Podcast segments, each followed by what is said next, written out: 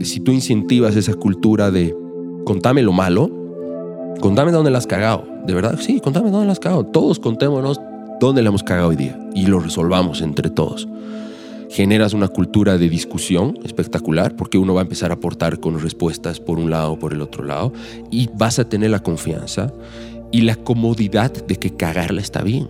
Está espectacular. O sea, el fracaso es lo mejor que nos puede pasar. Pero la sociedad no nos permite decir que está bien. No nos califican por lo bien que hacemos, no si la cagamos y cómo lo resolvemos o cómo lo hemos resuelto.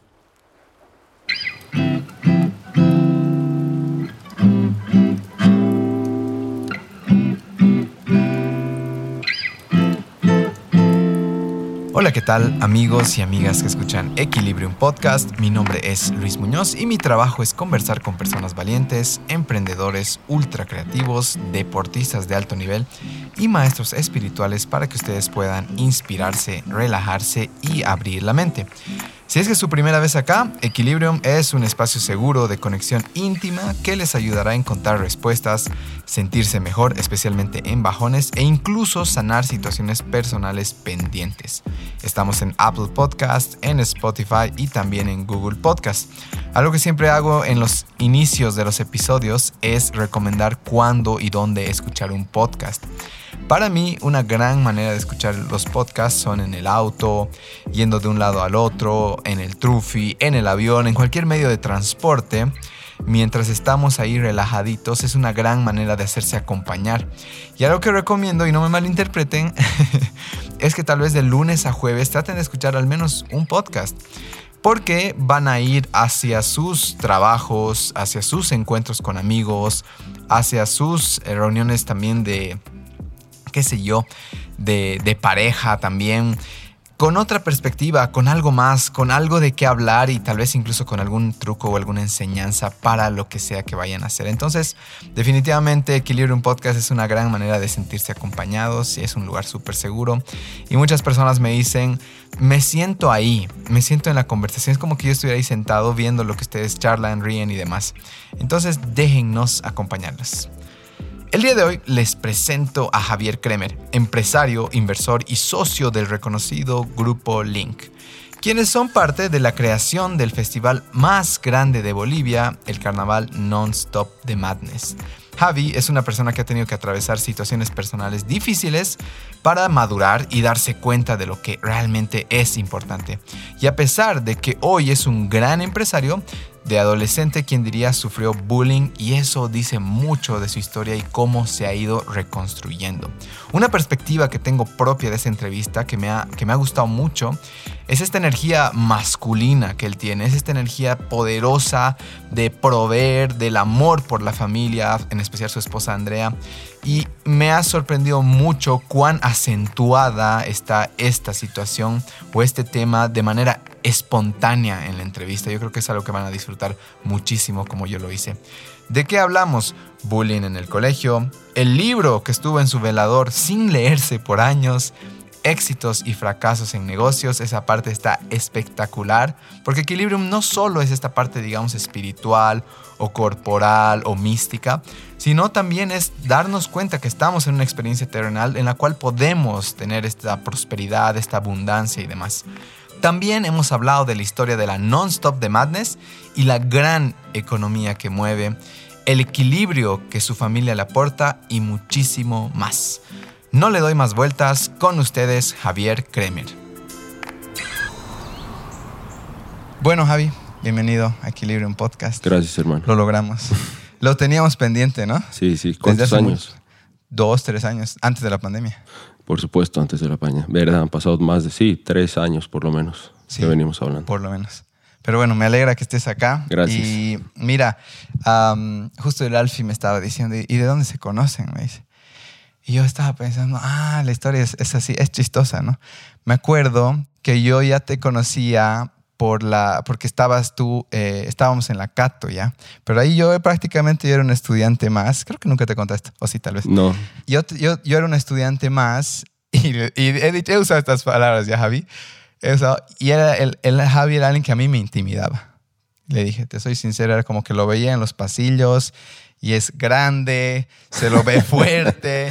y aparte, yo soy, bueno, yo nací en el 90 y claro, yo crezco con toda esta ola de hooligans y mandarinas y demás. Y le digo al Alfie, el Javi era de esos chicos que era como que los populares, los que estaban en las mejores mesas, veías que ahí como que, como que estaban en un- una high, si quieres. Entonces, años después, le digo, em, yo hice este curso de coaching y de ahí lo estaba ofreciendo y me llega ¡trum! un mensaje. Javier Kremer, ¿qué tal hermano? ¿Podrías venir a mi oficina? y ahí empezó todo, ¿no? Sí, ahí empezamos a hablar. Claro, tuvimos una buena charla en, en mi oficina, creo que fue por lo menos una hora que hablamos de Sí. todo y nos llevamos espectacular. Sí, sí, hasta fuimos a comer a la muela, me acuerdo. Por supuesto, ¿verdad? Tienes toda la razón.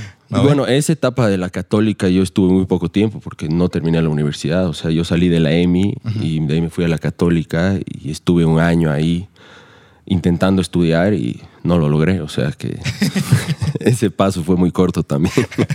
Ok, a ver, vamos a hablar tal vez un poquito de eso. Pero sí, oye, quería igual agradecerte públicamente porque me acuerdo que igual lanzaron Express, ¿no? Y tuvimos mucho apoyo igual en cada campamento, igual Express siempre nos, nos Siempre, regalaba algo, o sea que te agradezco igual No, no, no. públicamente. Cuando se necesite, hermano. Bueno, hermano, para break the ice un poquito, ahora me inventa eso.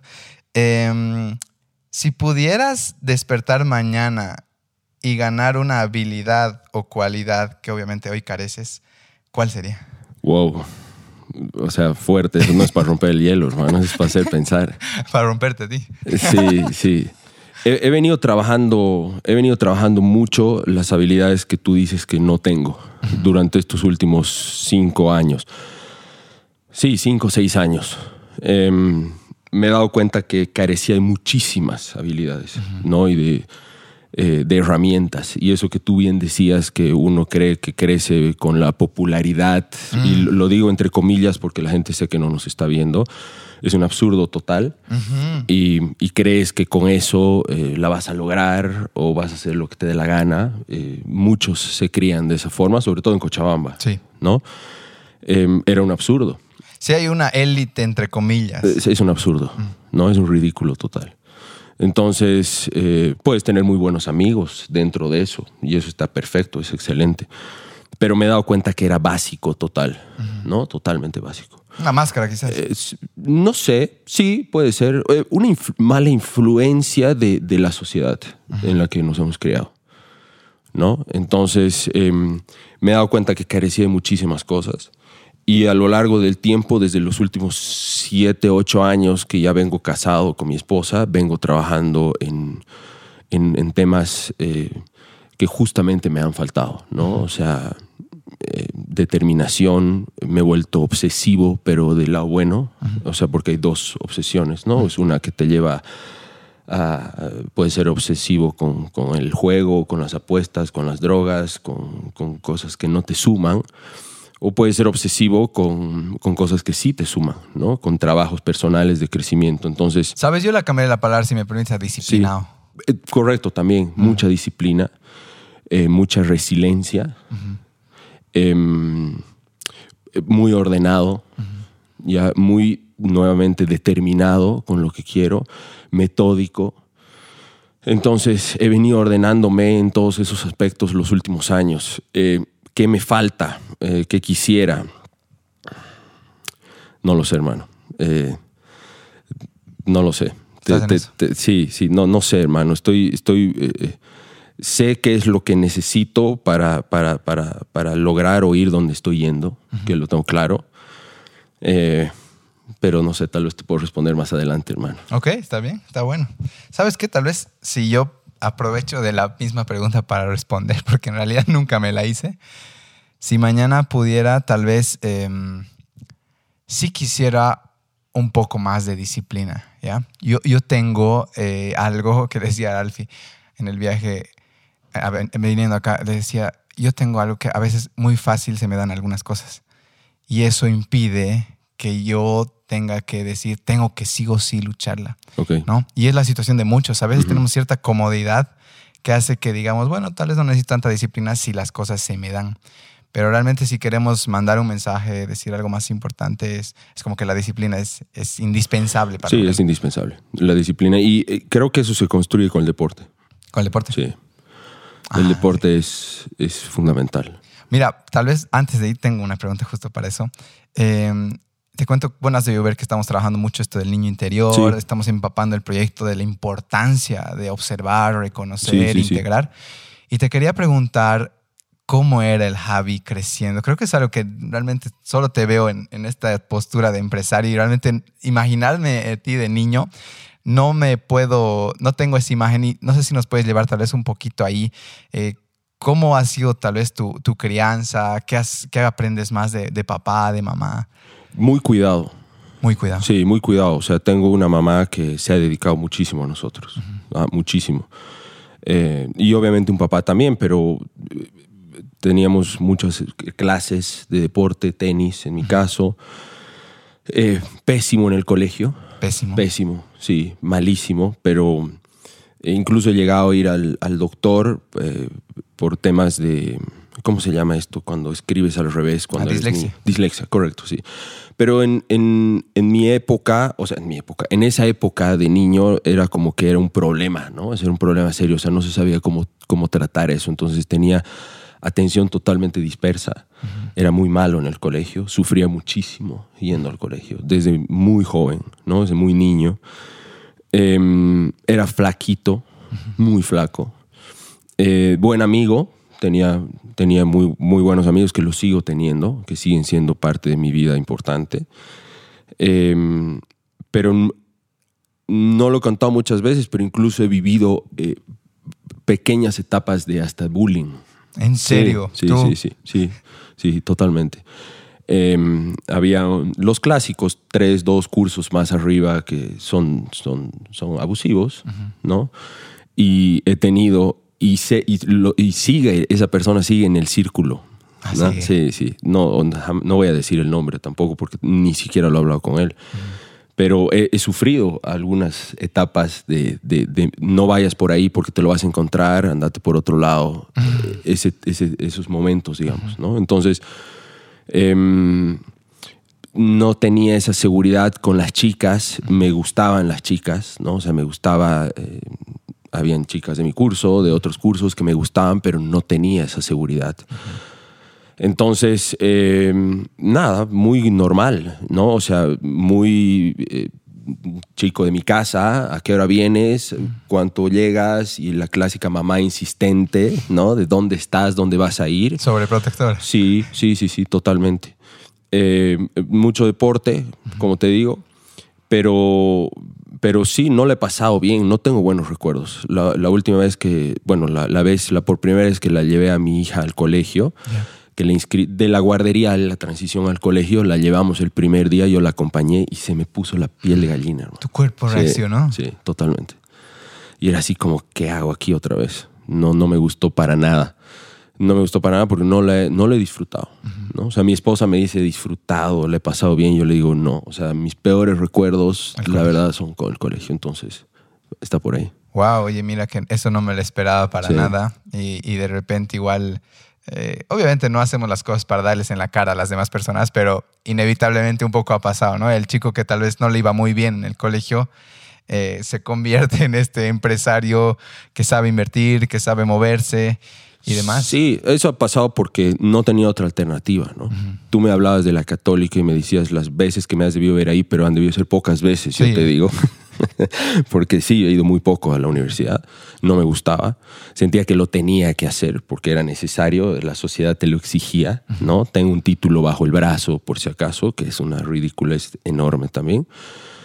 Eh, el clásico test de, ¿cómo se llama? Test Ah, de aptitudes. test de aptitudes, ¿no? Imagínate eso.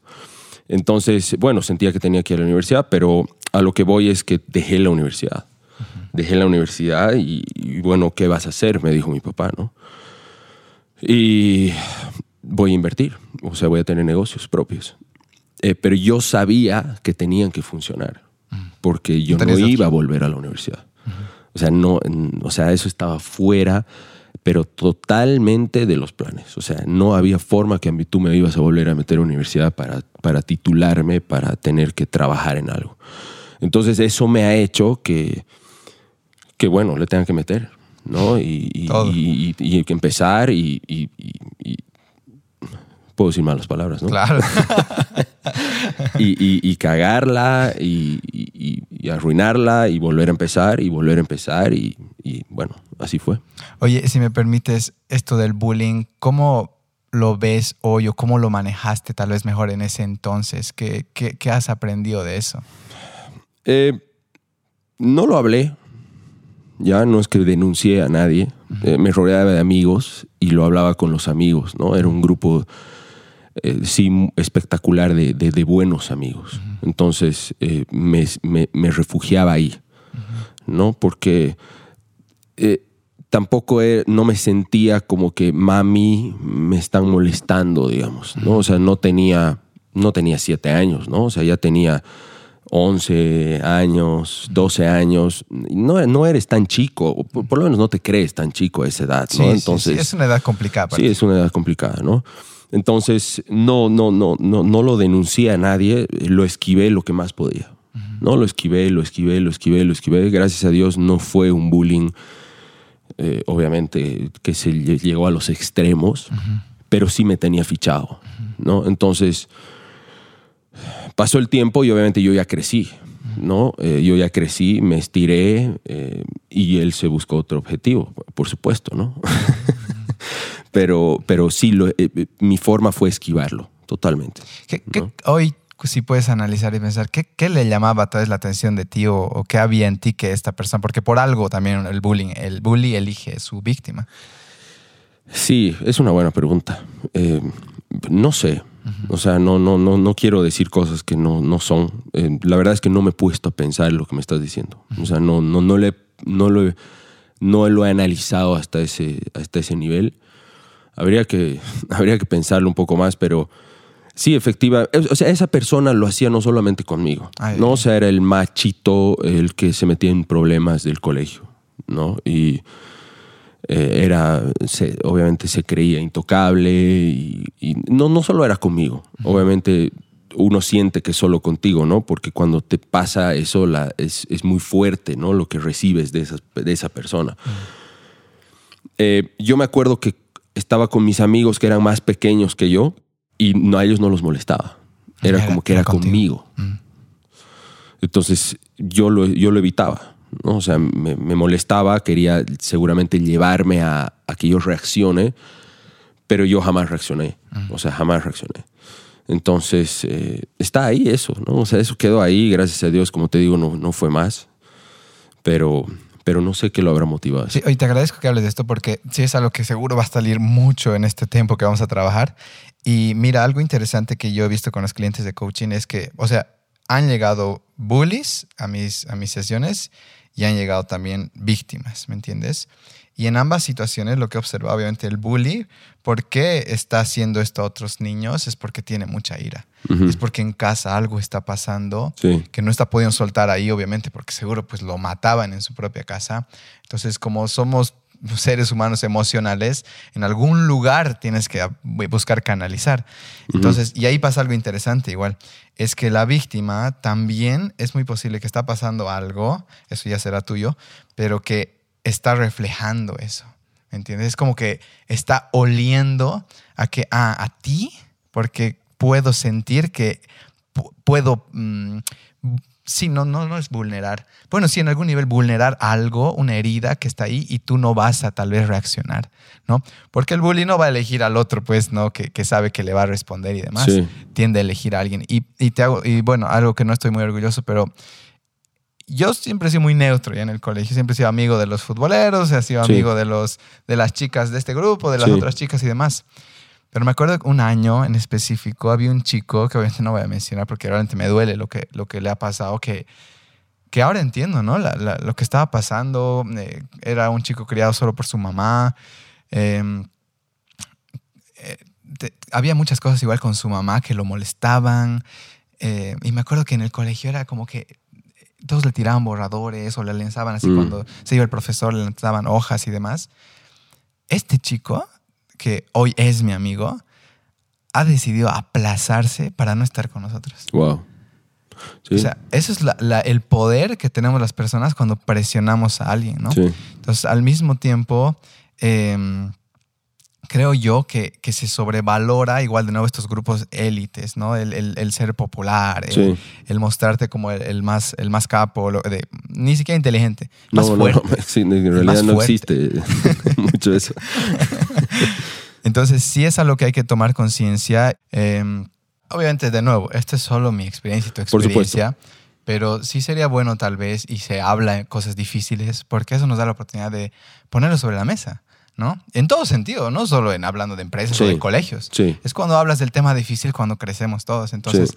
eh, de verdad, gracias por mencionar esto, hablar un poco de esto del bullying y, y- y nada, si es que alguien igual acá o ha sido, está escuchando ya, o ha sido bully o ha sido abusado por alguien, o sea, simplemente ponerlo de nuevo sobre la mesa ayuda también de que incluso si alguien es papá, mamá acá, si lo sigue reprimiendo es muy posible que se repita. Totalmente. ¿no? Entonces, el rato que lo hablamos, que lo conversamos, ¿no?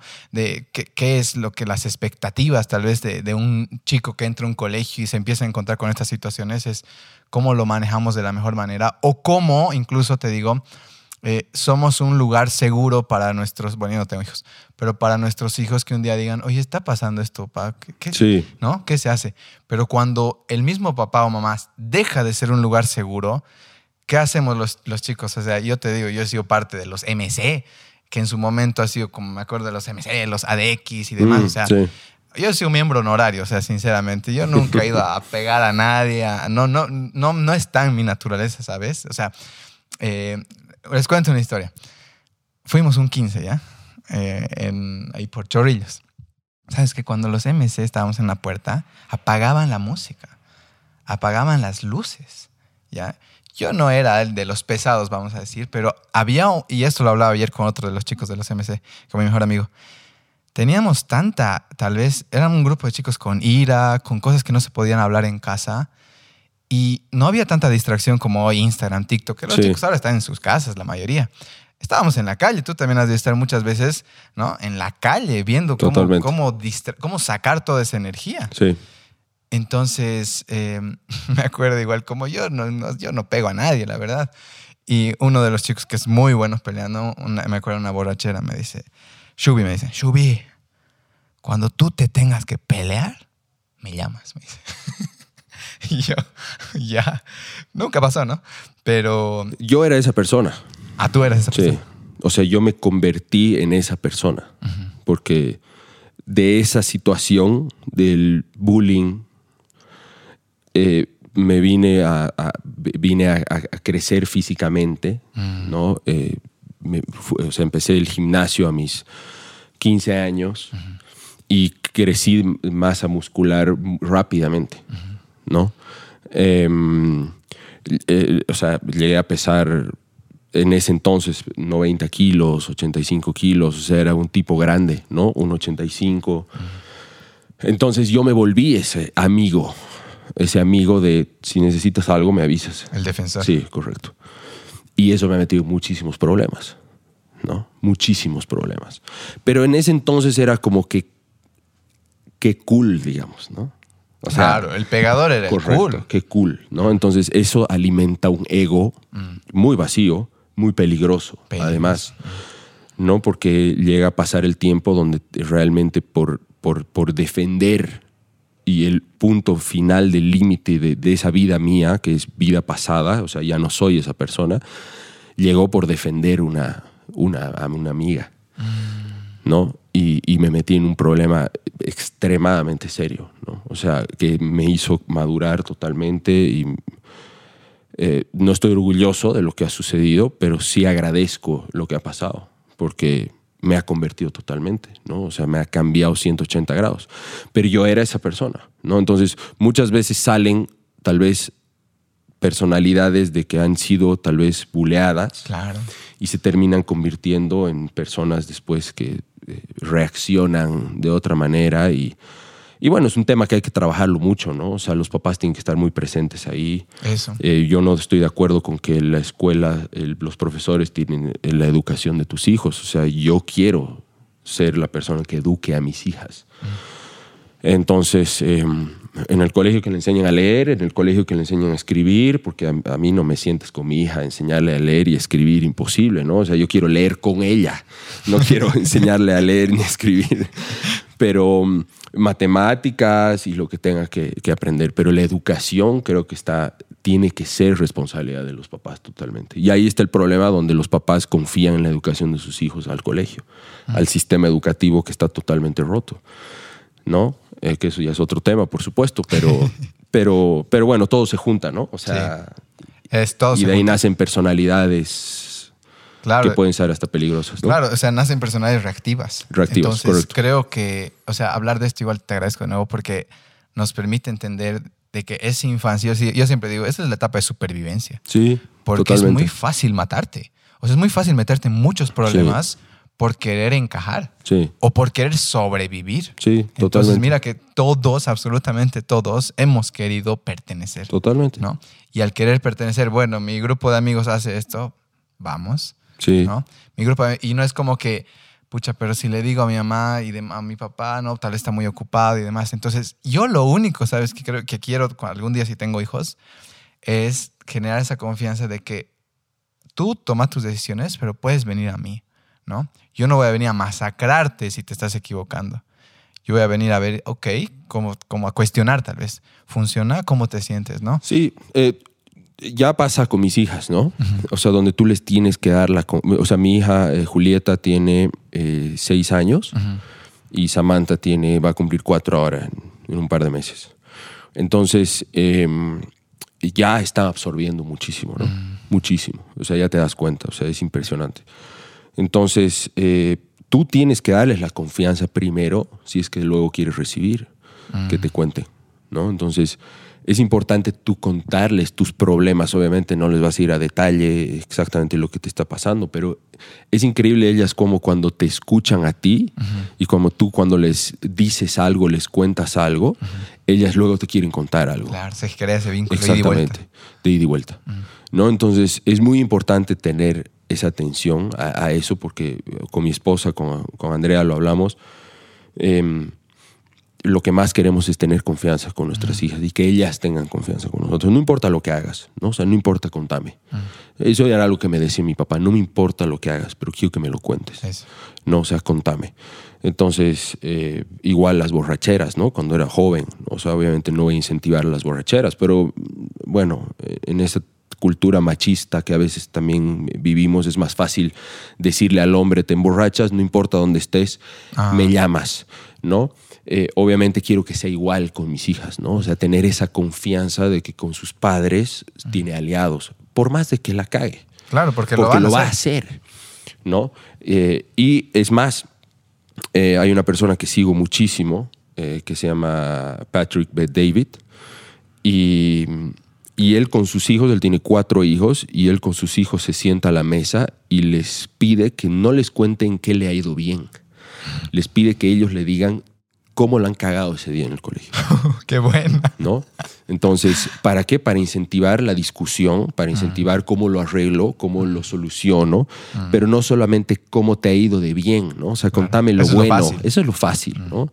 Hasta a veces te inventas, sí. ¿no? Porque son a veces muchas más las cosas malas que haces que las cosas buenas. Entonces, si tú incentivas esa cultura de contame lo malo, contame dónde la has cagado, de verdad, sí, contame dónde la has cagado. Todos contémonos dónde le hemos cagado hoy día y lo resolvamos entre todos. Generas una cultura de discusión espectacular porque uno va a empezar a aportar con respuestas por un lado o por el otro lado. Y confianza. Y vas a tener la confianza mm. y la comodidad de que cagarla está bien. Mm. Está espectacular. O sea, el fracaso es lo mejor que nos puede pasar. Mm. Pero la sociedad no nos permite decir que está bien. ¿no? Nos califican por lo bien que hacemos, no si la cagamos y cómo lo resolvemos o cómo lo hemos resuelto. Entonces, eh, eh, creo que eso es fundamental también, ¿no? Sí, sí. Oye, gracias por compartir un poco de paternidad con Javier Cremen. paternidad consciente. Gracias, hermano. Eh, mira, ya saltando, tal vez justo nos has contado que, que bueno, sales de, de, la universidad, era como que esto no es para mí y demás, sí. tengo que lograrlo y lograrlo. Quisiera saber cuál, cuál es esa tal vez primera inversión esa primera tal vez la desastrosa, porque debe haber alguna, Sí. y también cuál es esa primera exitosa que te hace dar cuenta, oye, esto va a empezar a funcionar. Y me encantaría también saber un poco la, qué hizo la diferencia, ¿no? ¿Qué has aprendido de una a la otra? Pero dame un segundo, Javi. Antes de responder, tenemos un anuncio muy importante para los oyentes de Equilibrio. Ya volvemos. Interrumpimos la transmisión habitual para darte un mensaje. Después de dos años de pandemia con actividades online, con mucha, mucha alegría anunciamos el retorno de nuestras actividades presenciales. Club de lectura, donde leemos un libro al mes y compartimos nuestras perspectivas mientras tomamos un café. Nuestros nuevos Equilibrium Workshops, donde a través de dinámicas te introduciremos al maravilloso viaje de conocerte a ti mismo. Nuestros nuevos también módulos mensuales de yoga. Cada módulo incluirá clases de yoga, clases de meditación y un encuentro mensual. Estos siguientes tres meses trabajaremos en todas nuestras actividades la importancia de reconocer, atender y reconciliar con nuestro niño interior. Si quieres más información, podrás encontrar un link de WhatsApp en la descripción de esta entrevista. Gracias y continúa disfrutando Equilibrium Podcast. Seguimos. Entonces, ¿cuál sería? ¿Cuáles serían esas dos, tal vez? A ver, eh, primero ha venido la buena. Ah, primero vino la sí, buena. Sí, sí, sí. ¿no? Em, digamos que como inversión, como inversión, fue a mis eh, 18 años. 18. Sí, pe- ya donde puse plata, ¿no? Donde me presté plata del banco incluso. Hasta ahora me acuerdo de esa ejecutiva del banco que hizo, pero maravillas con mis boletas de pago y todo para justificar un préstamo. Eh, me presté plata del banco de crédito, eh, tenía 18 años y fue una discoteca. Ah, ya. Ya se llama Life, que seguramente has- Sí, has- sí, sí, algunos, algunos han ido por ahí. Las Entonces, espuma, muy buenas. eh, esa ha sido un- mi primera inversión Ah, como socio. Eh, ¿Cuántos eran esa vez? Éramos eh, cuatro. Cuatro. Tres teníamos el 50% y uno de nuestros socios tenía el 50%, era mayor. Ah, Entonces él nos vio a nosotros como... Yo, yo vengo haciendo fiestas desde que tengo ca- 15 años, o sea, ya haciendo plata desde que tengo 15 años, ¿no? Entonces, trabajando eventos de carnaval, de Año Nuevo, etcétera, como relacionador público, he sido relacionador público de Secret, no sé si se acuerdan al- algunos de acá. Éramos tres, cuatro relacionadores y hemos salido de ahí y, y luego de ser relacionadores nos hemos dado cuenta el, el- el negocio tan espectacular que era tener una discoteca en ese entonces, donde se cobraba entrada. Ahora ya no se cobra entrada para entrar a la discoteca. Antes sí, pagabas 30 bolivianos, 40 bolivianos y, y para entrar a la discoteca. Entonces era un negocio muy bueno. Y abrimos Life. Esa fue nuestra primera experiencia espectacular porque pagué mi deuda en seis meses, ¿no? Eh, y yo dije, bueno, o sea, a ordenar el avión privado, ¿no? O sea, ya te crees, pues, eh, te crees que te las sabes todas. Y eso es lo peligroso, ¿no? Lo peligroso está... Hay dos problemas. Bueno, vamos a ir después a la segunda y te digo cuál es el, el problema y lo peligroso de todo esto. Pero esa fue una muy buena experiencia. Yo tenía 18 años, 19 años y yo estaba ganando yo estaba ganando, no me acuerdo exactamente, pero eran alrededor de 1.200 dólares eh, mensuales, 1.500 dólares A tus mensuales. 18 años. A mis 18 años. Entonces, obviamente te sientes que eres dueño del mundo, eh, no tienes idea de no tienes idea de educación financiera además, entonces de la misma forma que entra sale el, el dinero. Y- inmediatamente después de eso vino la mala. Y la mala fue una inversión que nos buscaron eh, un grupo de amigos, una estafa que hubo en Cochabamba, donde la inversión era en madera. Había que invertir en contenedores de madera que se exportaban a Europa y el tipo pagaba eh, 12, 13, 11% al mes de interés mensual. Imagínate. Entonces eran paquetes de contenedores de 24 mil dólares. Y yo me junté con un amigo y pusimos 12, 12. Entonces, haces números, 10, 12 mil dólares por 10% son otros 1.200 dólares, eh, más lo que estás ganando. Ah, no, o sea, eh, ¿Dónde listo, firmo? ¿no? Claro, o sea, además ya te crees. Me pagaron el interés dos meses, creo, tres meses. Y de ahí desapareció. Entonces me terminaron estafando. eh, el, el- el capital. Claro, tu ¿no? ganancia. Mi capital, ¿no? Entonces, eh, fueron una exitosa como la discoteca, mi inicial. Obviamente los ciclos de las discotecas en ese entonces eran muy cortos. No había mucha pelea con otras discotecas, la gente se cambiaba de un lado a otro, iba rotando mucho la gente entre discotecas, entonces eran periodos cortos donde tú tenías que aprovechar y hacer la mayor cantidad de plata posible. Ese fue un negocio exitoso, la discoteca, y automáticamente vino una lección muy dura, que fue la plata fácil. ¿No? Fue la plata fácil. Entonces, obviamente puteamos eh, con mis amigos que habíamos metido plata ahí, pero yo dije, qué bien que ha venido esto a la edad que tengo, ¿no? A mis 19 años vivir una lección de estafa de esta forma realmente eh, era valioso, era necesario. ¿no? Entonces, hay dos temas ahí. El uno es que el, el problema es que si tú te metes en un negocio demasiado exitoso muy rápido, puede que venga cargado de mucha suerte, oportunidad, obviamente, y que no siempre es así, ¿no? Entonces tú puedes creer que siempre va a ser así. Y el problema de que cuando tú te metes a un negocio inicial y ese primer negocio sale mal, te curte muy rápido y dices, esto no es para mí, lo cual también es falso. ¿No? Entonces uno tiene que saber lidiar con ambas situaciones. Te puede ir bien como te puede ir mal. Es una inversión. Entonces eh, yo viví ambas. Eh, gracias a Dios eh, fue- fueron muy buenas lecciones. Yo después de que dejé la universidad, yo ya no tenía la discoteca, seguía haciendo eventos. Pero mi papá me dijo, bueno, ¿qué vas a hacer? ¿No? ¿Qué vas a hacer? Y, y- inmediatamente me asocio con un amigo que es, un- es mi mejor, mis, uno de mis mejores amigos, pocos, pero un gran amigo. Y compramos nuestra primera excavadora, Caterpillar 320, una excavadora enorme para alquilar. Entonces ese fue el siguiente negocio formal que yo tuve, que ya no vamos a entrar al detalle, pero el cual lo tuve como cinco años, que me dio de comer y vivir, digamos, me dio el estilo de vida, porque yo era empleado, de ese, era socio al 50%, pero también me pagaba un sueldo. Entonces, eh, nada, eh, fue, fue básicamente por, por, por esos lugares donde, donde empecé. Wow. ¿Cómo? mm, Bueno, de las discotecas tal vez ya era un arrastre desde tus 15, dices, Sí. ¿no? Como que parecía que la tendencia iba a ir por ahí. Correcto. Pero, bueno, primero la discoteca voy a ir. ¿Qué tal vez tú, si bien eras socio, qué hacías para que, bueno, Life en su momento realmente fue lo que fue, un- Sí. una bomba, pero tú desde Javier Kremer, ¿qué aportabas tal vez a eso para que esto funcione? Eh, Lo que tú decías al principio, ¿no? Es esa famosa popularidad, digamos, ¿no? Ese Ah, tema de que eh, obviamente teníamos el capital, eh, teníamos la locura para hacerlo, porque creo que invertimos alrededor de 100 mil dólares, ¿ya? Entonces nosotros teníamos el 50%.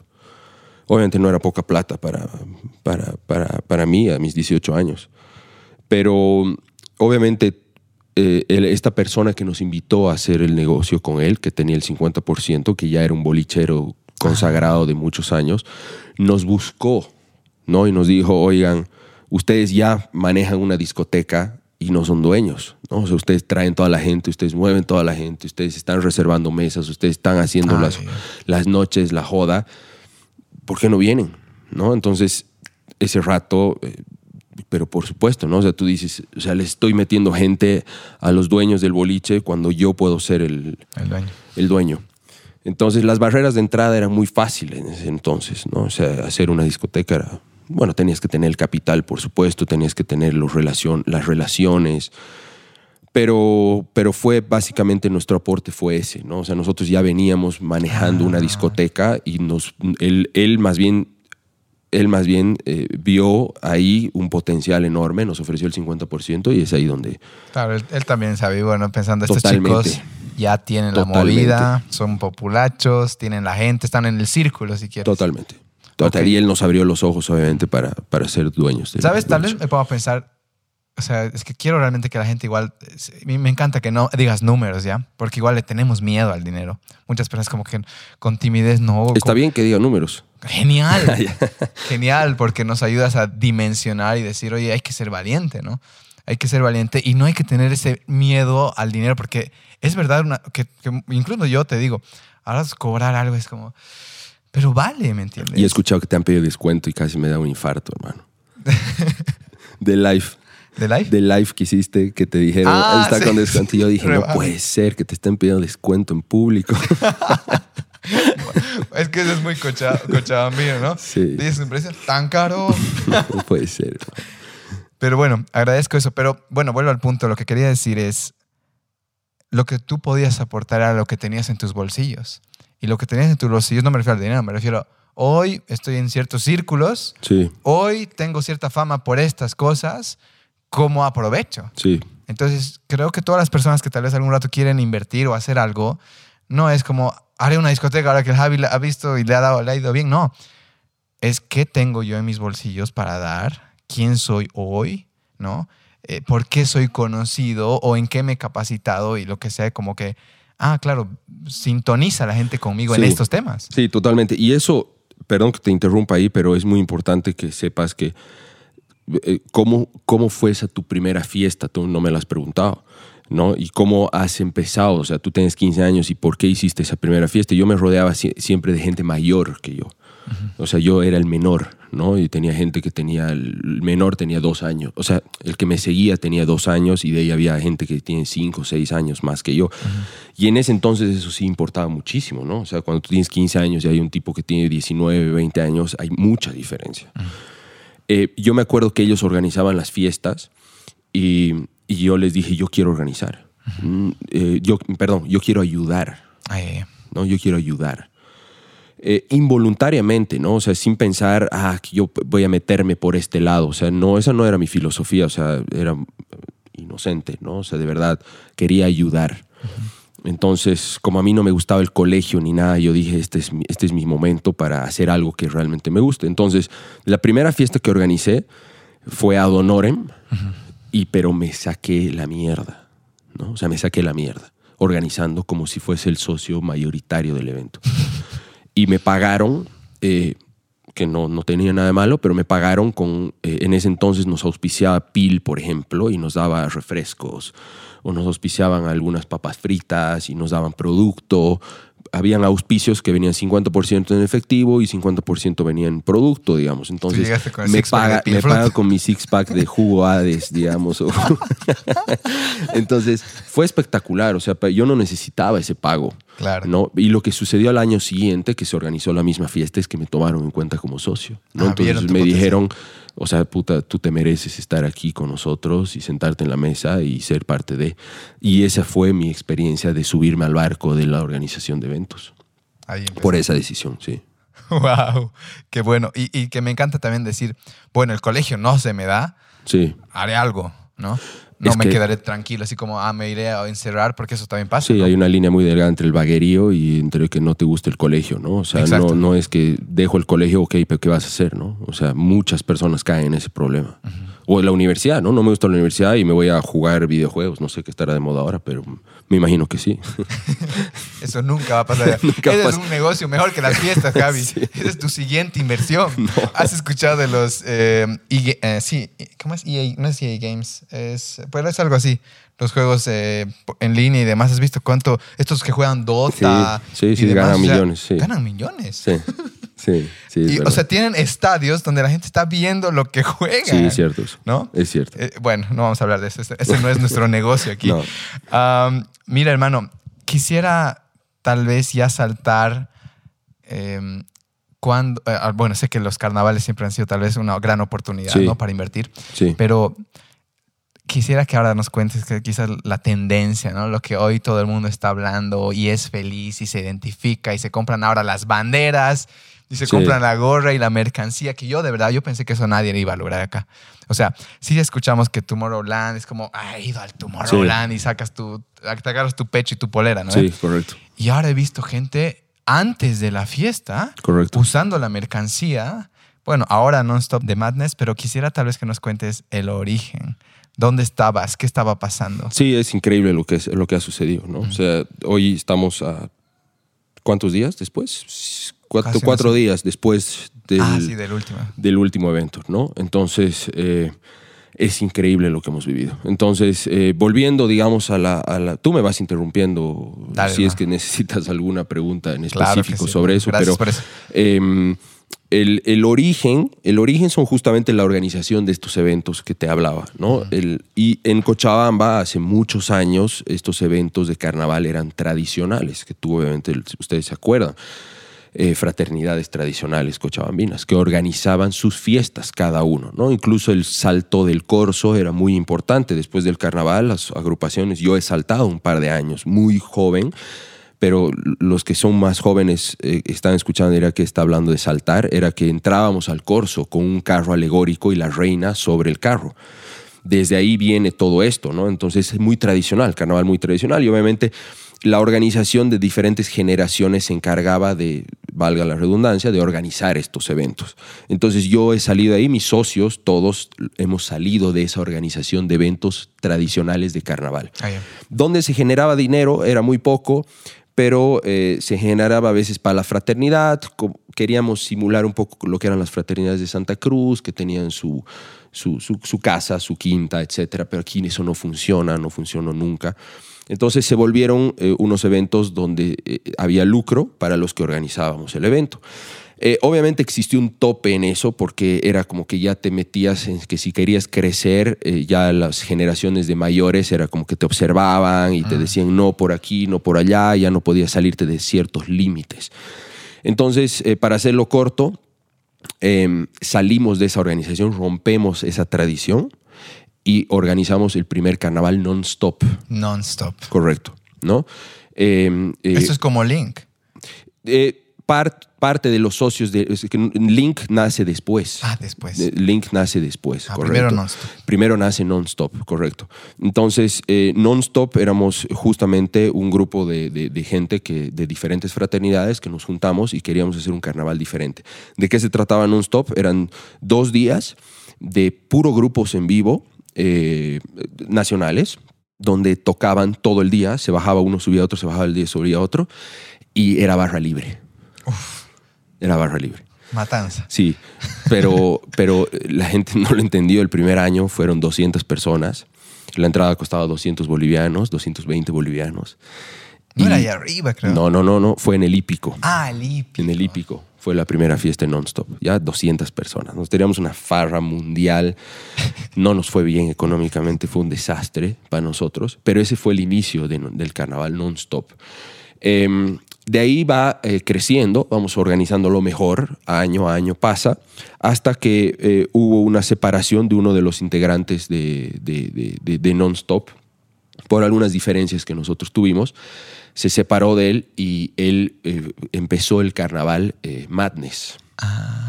¿no? Él es el que empieza el carnaval Madness. Y esto, si no me equivoco, eh, no quiero dar las fechas mal, pero esto, si no me equivoco, era el 2015, 16. Sí, por ahí, Por no ahí. sé exactamente. Entonces se organizan eh, dos carnavales paralelos en Cochabamba, uno era Non-Stop y el otro era Madness. Entonces em, era como que nos matábamos. ¿no? O sea, literalmente había muchísima competencia, ¿no? O sea, competencia de la buena y hasta de la mala. Eh, había los teams, ya en ese entonces ya existía Link, porque Ay. nosotros fundamos Link con tres de mis socios, Luis, Mijail y yo. Eh, fundamos Link el 2015, 14, sí, 14, fundamos Link, junto a Express y, y los negocios. Y, y bueno, ya existía Link, entonces ya existía el Team Link, que era un grupo de relacionadores. Y existía el Team One, ¿no? que era de- de- del otro carnaval, el Carnaval Madness. Entonces había una polarización, pero impresionante, hasta de relacionadores públicos. Había bandos, Real Madrid, Barcelona, muy fuerte, ¿no? muy fuerte. Entonces, el 2017 eh, decidimos sentarnos en la mesa, ¿no? O sea, una tregua, bandera blanca, sentémonos. Qué bueno. Y, y, y, y había algunos socios que no ¿Quién dio el querían. paso? ¿Quién dijo, a ver, ya, esto ya se está llevando, estamos, estamos macaneando aquí? Fueron de ambos lados. Ah, de Fue, ambos lados. eh, sí, una persona de cada lado, ¿no? Y al principio era como que eh, yo incluso dije, no, no, imposible. Ah, tú dijiste no. Sí, no, yo dije que no. La primera reacción fue no. No, no, no, yo no quiero tener nada que ver con esa gente. Eh, seguramente de ellos también, ¿no? Ah, seguramente. Eh, pero ya de ahí nos sentamos, eh, Andrés, eh, Araníbar y, y- y Luis Pacheco, creo que tienen la primera reunión, no me acuerdo exactamente cómo fue, pero, pero decidimos, y en ese entonces, ese 2017, ese carnaval de 2017, nosotros teníamos a... No, no quiero dar los datos falsos, pero nosotros ya teníamos nuestro artista Ah, ya. ya teníamos nuestro artista buqueado para el carnaval y ellos ya tenían su artista buqueado para el carnaval. Entonces, de la noche a la mañana sacamos la publicidad Non-Stop the Madness. ¿no? Perfecto. O sea, hasta, o sea es Hasta increíble porque hasta suena bien. Ah. O sea, eh, y tú dirás, pero estos lo han buscado así o han nacido así. No, o sea, eran dos eventos totalmente diferentes, ¿no? Entonces, ese año nace Non-Stop The Madness. Incluso nuestro logo original de Non-Stop y el logo de ellos Madness era totalmente diferente. O sea, no había una similitud, digamos, ¿no? Eran dos logos diferentes. Entonces los relacionadores era como que esto es traición, que cómo pues, que cómo va a llegar a este nivel, que cómo se han juntado. O sea, Las nosotros, trincheras nos- saltaron. claro, nosotros nos sacamos la mierda con el otro lado y ahora ustedes se juntan, o sea, hasta ese nivel llegó, ¿no? Lo cierto es que salió un carnaval espectacular. ¿Cuál fue ¿no? ese? Ese fui. Ese fue el de ¿quiénes fueron? CNCO. Ya, ese fue el de CNCO, eh, piso 21 y Quintino, el DJ. Ah, sí, sí. ¿Ya? Ese El Quintino no fue. 2017. No, creo que fue el como que. el- ay, me acuerdo que la gente de la. Eh, lo que pasa es que teníamos un público fuerte de música electrónica. En ese entonces el Ultra y el Tomorrowland, obviamente sigue siendo el Ultra y el Tomorrowland, pero, pero la música electrónica era muy fuerte. Nosotros queríamos darle esa onda de festival de música electrónica también, entonces por eso metíamos un DJ ahí siempre. Sí, sí, me acuerdo. Entonces era el DJ Quintino que hacía enloquecer a la gente porque era otra música, pero eran dos días ese entonces. Dos días. Dos días. Entonces, ahí sí nace, ¿no? Non-Stop the Madness. Ese año me Nace, robaron mi celu, eh, uf, lo siento, hermano.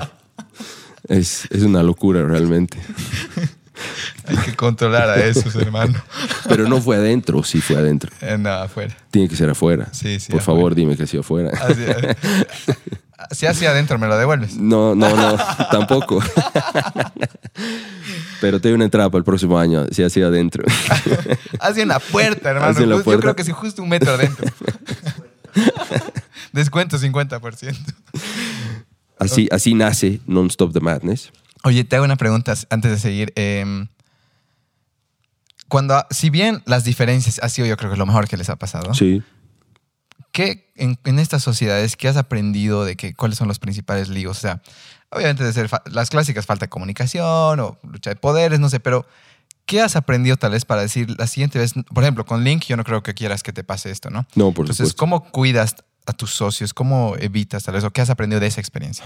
Eh, o sea, em, te tengo que hablar de mis socios eh, con los que vivo día a día, ¿no? Porque obviamente, eh, si bien hacemos el carnaval juntos y hacemos ahora un festival que se llama Anima, que es un festival de segundo semestre, para nosotros muy importante y lo queremos posicionar igual de fuerte que Non-Stop the Madness, eh, o sea, nuestra sociedad es esporádica, ¿no? Ay, ay, La sociedad con One eh, y, el, y Link es esporádica, porque solamente nos juntamos para hacer estos dos eventos. Después ellos tienen sus discotecas, tienen sus productos, Ah, etcétera, paralelamente a lo que hacemos nosotros.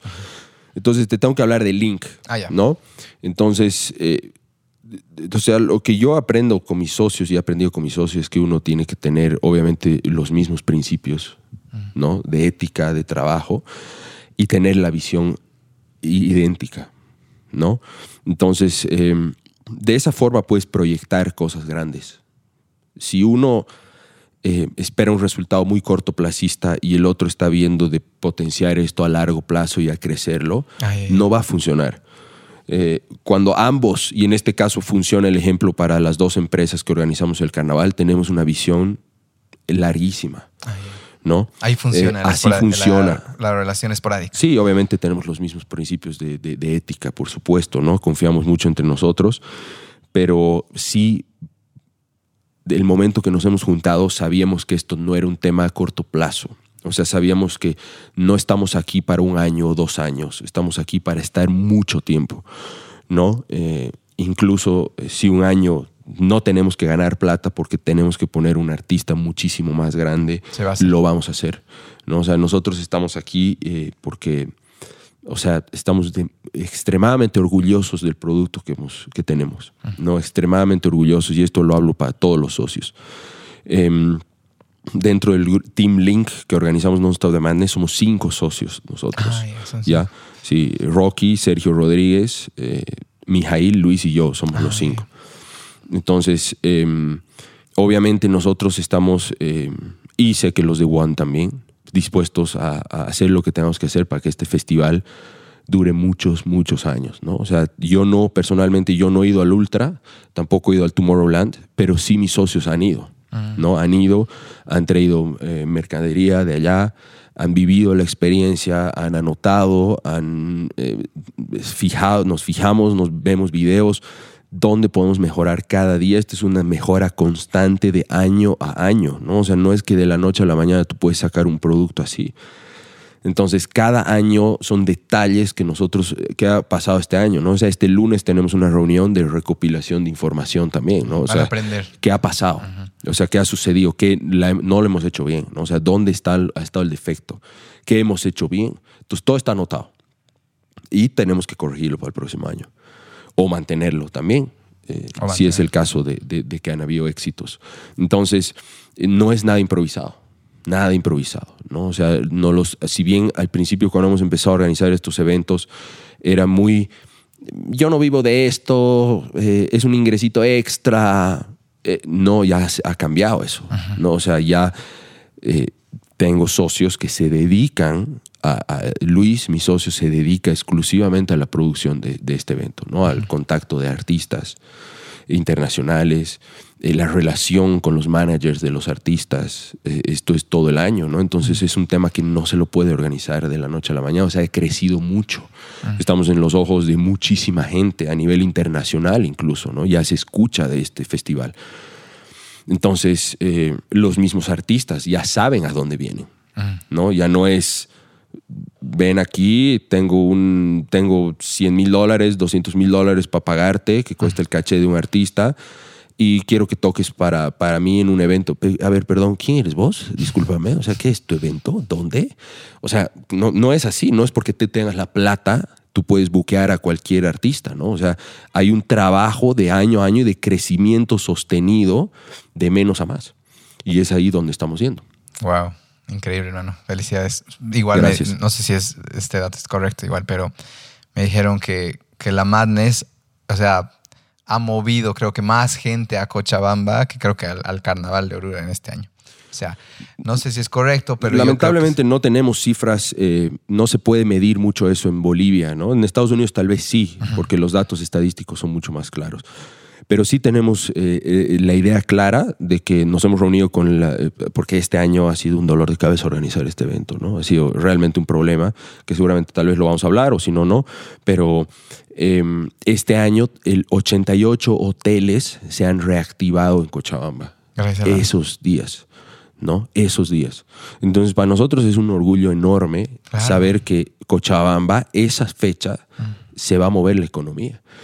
Eh, incluso por encima de lo que mueve cualquier ball año a año y que viene gente de afuera, Sí. ¿no? O sea, ahora ha venido mucho más gente de afuera, Sí. muchísima más gente. Entonces, para nosotros es un orgullo ver que los hoteleros están contentos, los radiotaxistas están contento- contentos, los restaurantes, las mismas peluquerías y estéticas que pintan uñas, arreglan, eh, a las chicas producidas con trajes. O sea, es un movimiento económico gigante que no es que la economía sea interna, o sea, la economía cochabambina se ha movido solamente entre los cochabambinos. Hay una diferencia muy grande, eso, eh, yo no soy un financista, financiero, pero hay un efecto muchísimo más grande porque gente de afuera ha traído capital a Cochabamba. ¿no? Ha traído capital a restaurantes, ha traído capital a hoteles, a taxis. Entonces, para nosotros eso es, es espectacular, ¿no? Es, es un orgullo enorme. Sí, no, y sabes que, o sea, me encanta que, o sea, yo amo Cochabamba ya. Y siento que Cochabamba, o sea, dicen, ah, Cochabamba es envidiosa, Cochabamba. Y tal vez sí es cierto, ¿no? Sí, tal hay- vez sí es cierto. hay. Pero me encanta que tanta energía se acumula acá, ¿no? Sí. Eh, siempre escuchas, ah, un cochabambino ha hecho algo, ¿no? Hay un cochabambino en Barcelona, hay un cochabambino tal que, que siempre es como que emprende, quiere Correcto. más. Y una vez me dijo, el Coco Siles me dijo esta explicación, me parece válida, como Cochabamba igual está en el centro, ¿no? Sí. Está en el centro de Bolivia, está en el centro de Sudamérica, bueno, centro entre comillas. Y de paso estamos en una cuenca, se acumula mucha energía. Sí, Entonces, como nosotros no tenemos un mar donde relajarnos y demás, pues se van nuestros proyectos, se va esa energía a ideas, se va es- esa energía. O sea, realmente Cochabamba tiene algo especial y, y gracias a ustedes igual le han dado este, este prestigio ¿no? al, al festival, porque yo he escuchado y he visto ¿no? en stories de que hay, hay- hay algunas cosas en, en Santa Cruz en especial, ¿no? Pero es como que la calidad, ¿no? La misma, tu misma ticket de la Madness es como te ponen, yo voy a la Madness, Sí. ¿no? Sí, eso, eso hemos logrado justamente por corregir cosas que no funcionaban, ¿no? O sea, desde la misma, desde la misma latineada criolla que te- hay todos los países, no, no solo de Cochabamba, de falsificación de tickets, Ah. ¿no? Entonces eh, hemos tenido que darnos modo de, de- de- corregir muchas cosas y en eso mejorar mucho y ahí ha estado hasta donde dices tú que hemos ido al ultra y nos hemos traído la entrada. ¿no? Y, y queremos la entrada del ultra, o sea, queremos tener el mismo ticket que tiene el ultra. Si tú te fijas, el ultra es el mismo ticket, Ah, no es sabía. exactamente igual. Exactamente. Entonces, eh, sí, o sea, ahí está. O sea, esos son gigantes, es un monstruo. Es un ¿no? monstruo. O sea, cuando tú hablas del ultra, eso es un monstruo de todas partes del mundo. ¿Y por qué no soñar eso para Cochabamba también? ¿no? ¿Por O sea? Cochabamba es perfecto eh, por, por lo barato que es venir a comer acá.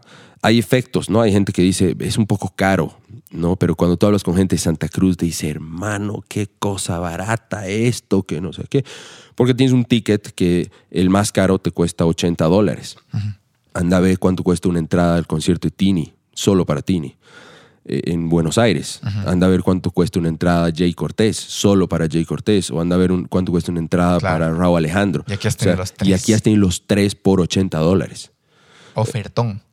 Por supuesto, es que la gente no, no, no, no lo ve de esa forma. Entonces, cuando viene, ya está empezando a llegar gente de afuera, de México, de, de, de- de Perú, de, de Argentina, y que queremos que siga sucediendo y creciendo, es realmente accesible. Accesible eh, poder tener artistas de talla internacional tan grandes. O sea, no te olvides que hemos tenido a Bad Bunny hoy día, que es, les guste o no les guste o no nos guste, que me incluyo. eh, ¿Ese quién es? e- es el tipo que más tickets vende en el planeta Tierra hoy en día, por encima de cualquier YouTube, Coldplay, el que sea, y ha estado en Non-Stop The Madness. Ahí está. Correcto. Anuel ha estado acá, Becky G, Carol G, Sebastián Yatra, CNCO. O sea, estás hablando de que tú puedes coleccionar artistas, figuritas, solamente yendo a los eventos año a año, una vez al año, ¿no? Entonces, estamos felices, ¿no? Estamos felices por eso y obviamente esto es de la gente, ¿no? Esto es de la gente, que la gente confía en nosotros, confía en el trabajo, confía en lo que Non-Stop The Madness hace año a año, cada vez que va a lanzar tickets sin siquiera anunciar los artistas, porque lanzamos tickets sin anunciarlos, la gente compra esos tickets. ¿Por qué? Porque Confía. sabe que, que le vamos a dar un evento de calidad, ¿no? Entonces, eh, hay mucha presión para lograr eso, ¿no? O sea, te- trabajamos bajo muchísima, muchísimo estrés y presión hasta que el artista está sobre el escenario. O sea, la gente no tiene idea lo que vivimos eh, para, para hacer eso, ¿no? Las complicaciones que hay, los idas y vueltas, las llamadas, eh, que no me gusta este jet privado, quiero otro, eh, que vengo de tal lugar, que no tengo fecha, que voy a llegar temprano, tarde, no quiero dormir en ese hotel. O sea, hay, hay complicaciones que, que hacen que obviamente eh, sea un trabajo mucho estrés, pero igual de satisfactorio al final, ¿no? Justo antes de tal vez saltar este tema, eh, ¿cuál has dicho? Es, es un problemón, no sé si vamos a hablar de ese tema, pero sí me gustaría hablarlo.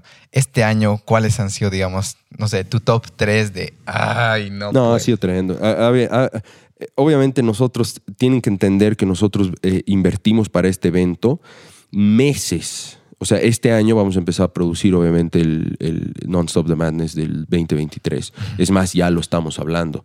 Entonces, ustedes tienen que saber que, y, y tienes que saber que cuando se hace una reserva de un artista, no lo haces un mes, dos meses antes. Lo haces meses, meses antes, que tienes que enviar dinero para reservar el 50% para buquearlo al artista. ¿No? Meses antes. No te estoy hablando dos, tres, cuatro meses. O sea, varios meses antes ya el artista está cerrado y buqueado. Entonces, tienes que entender que hemos enviado dinero en plena pandemia. Ay, ay, ay. ¿Te das cuenta? O sea, se la han jugado. O sea, nos hemos lanzado del avión sin paracaídas y hemos esperado que alguien nos... Sin paracaídas no- con piedras. Y alguien venga de arriba y nos no- no- aterricemos con, con él. O sea, ha sido muy estresante. Muy estresante porque hemos buqueado a los artistas. Obviamente existía una fecha límite de postergación de evento por pandemia. Claro que se ha puesto en el contrato. Pero ¿qué es lo que ha sucedido? Que vivimos en Bolivia. Amo vivir en Bolivia, no, por si acaso, que quede claro. Pero vivimos en el país de las maravillas también, muchas cosas. ¿No? Y, y nosotros teníamos los artistas ya buqueados, cerrados, todo, todo ya hecho. Y, y los casos seguían subiendo. ¿Te acuerdas, no? Sí, sí, sí. Diciembre.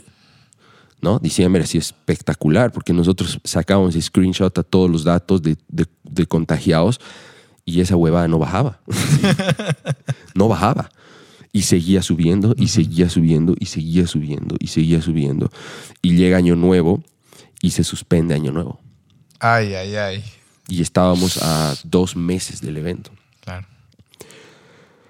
Nosotros eh, tenía, o sea, por el estu- estudio, por eh, la tendencia de las gráficas de, de baja de la pandemia, de, de esas últimas olas, se sabía que era mejor que los números estén altos en esas fechas, cosa que ya luego Claro, vaya bajando. ¿No? Eso, eso era lo que nosotros eh, sabíamos que podía suceder. Pero obviamente que no lo teníamos controlado desde ningún punto de vista, ¿no? O sea, no lo eso no lo controlábamos nosotros. Entonces, eh, esos momentos de pandemia han sido ex- extremadamente estresantes porque nosotros teníamos que vender tickets, ¿no? Y, y- y nosotros, obviamente, eh, ¿cuál era el peor, el, el- el peor caso?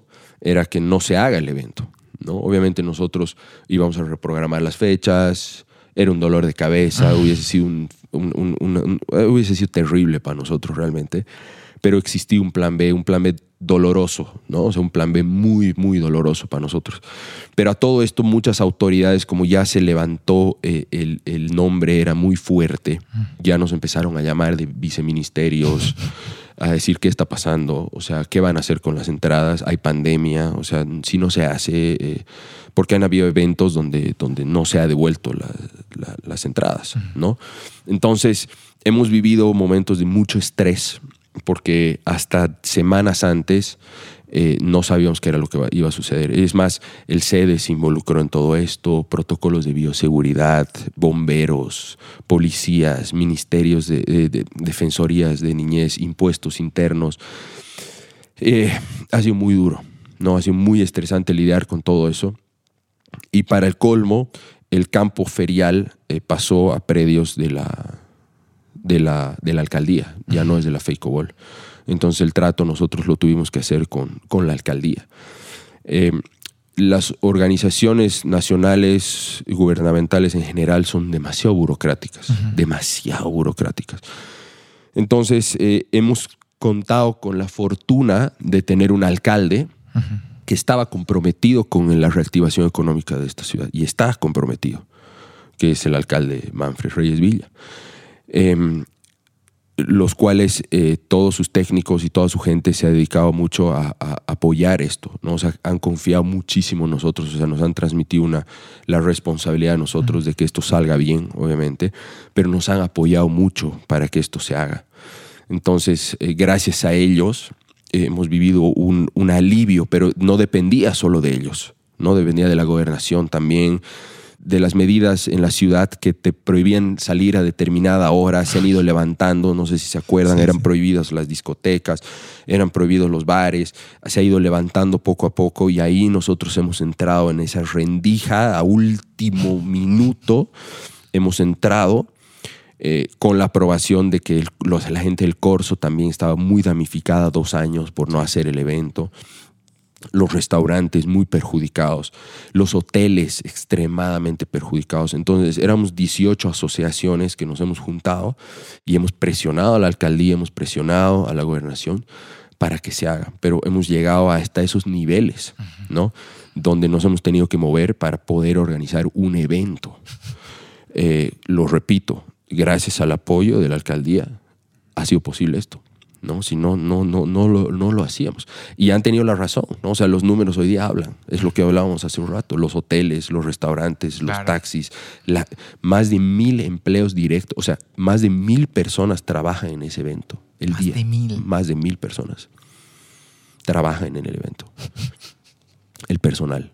O sea, tú no puedes creer lo que es eso. Qué loco. No puedes creer se lo que es eso. Se armó todo para que Se armó todo, gracias bueno, a obviamente poniendo todo el trabajo que han puesto. Todo el trabajo que se ha puesto y la credibilidad, porque no te olvides que si nosotros no llegábamos con esa credibilidad, Claro. tampoco se hubiese podido hacer. ¿no? O ¿Quiénes sea, existía una credibilidad, existía un currículum, se mostró imágenes de lo que fue, porque Manfred obviamente no conocía nuestro trabajo. Entonces ha tenido que hacer, a mostrar qué era lo que veníamos haciendo, cómo se venía trabajando, manejando, y, y bueno, gracias a Dios ha salido.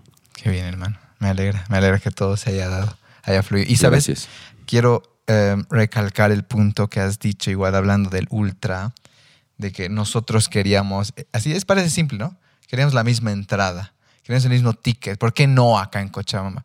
Y a veces eso es algo que igual creemos, tal vez los bolivianos, tal vez los cochabambinos, de que porque es afuera es mejor. Hay que romper con eso, ¿no? Hace Sí. un rato te contaba igual de que eh, para mí volver de, de Barcelona acá es importante porque digo, o sea, acá podemos hacer cosas maravillosas. Correcto. Yo he estado en, eh, yo, yo que organizo un poco más este lado, vamos a decir, retiros espirituales, si quieres llamar, no me gusta tanto. Eh, me gusta más el campamento de desintoxicación digital. Yo organizo estos eventos. Yo he estado en un evento de Ismael Cala, Sí. que la entrada costaba mil dólares, dos mil dólares, tres mil dólares, había diferentes. Yo te digo, lo que nosotros hacemos en un campamento va a sonar atrevido, lo hacemos mejor. Sí, Porque Pero tenemos calidad acá y tenemos esa parte humana que, que nos queremos, o sea, queremos darles un evento donde la gente salga realmente renovada, tranquila y feliz.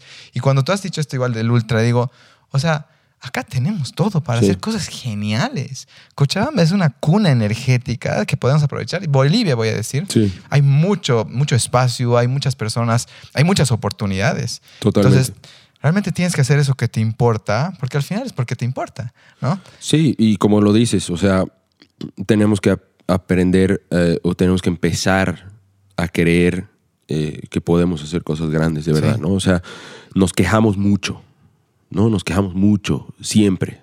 Y, y me incluyo muchas veces, ¿no? Es, intento no hacerlo, pero caemos siempre en ese tema de, de queja a veces, ¿no? De es que los cochabambinos, es que nosotros, es que es tan difícil. Pero hay que pasar eso, ¿no? O sea, hay que Sí. pasar y hay que, hay que ver que se pueden hacer cosas gigantes, ¿no? Eh, es empezar por poco.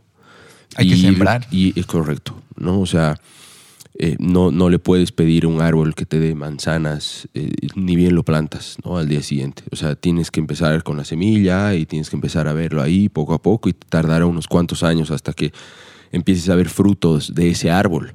Entonces, pasa que también la gente no está acostumbrada a ese proceso, ¿no? O sea, es un proceso muy rápido. Eh, la gente espera mucho en muy poco tiempo.